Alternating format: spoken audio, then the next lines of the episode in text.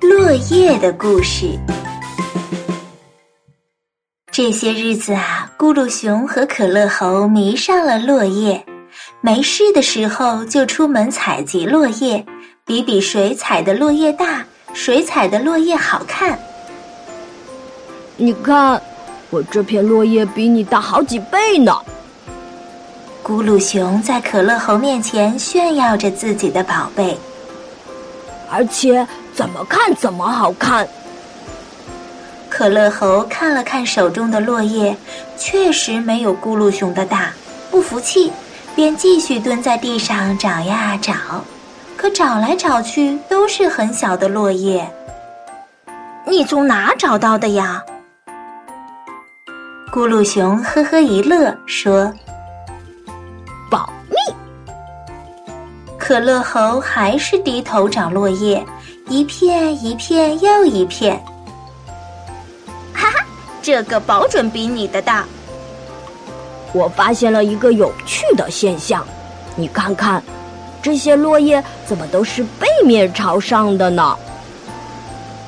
不会吧，我就不相信落叶都是背面朝上的。可乐猴不相信。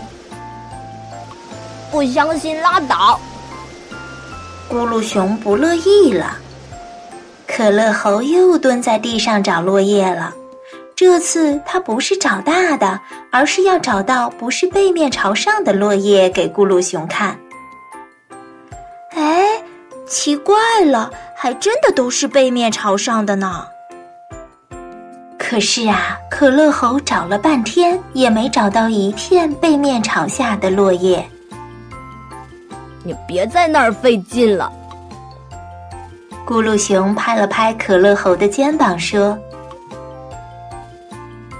这时候，一只小鸟飞了过来，听到了咕噜熊和可乐猴的对话，说：‘秋天的落叶就是这样的。’你怎么知道的？”小鸟扑扇着翅膀说：“因为我们经常站在树上观察呀。”树叶从树上落下去的时候，确实是背面朝上的。无论风儿怎么吹，它们，它们总会很准确的背面朝上的落在地面。相信了吧？好啦，咱们继续找落叶吧。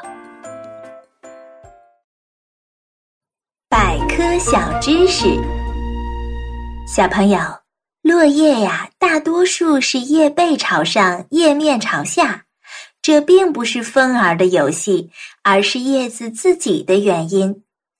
叶子的正面呀，吸收阳光多，叶绿素就比较多，所以密度很大，就会重一些；而叶子的背面呢，叶绿素就少一些，密度小，所以就会轻一些。叶子的正面颜色不仅比背面鲜艳好看，而且重量也大。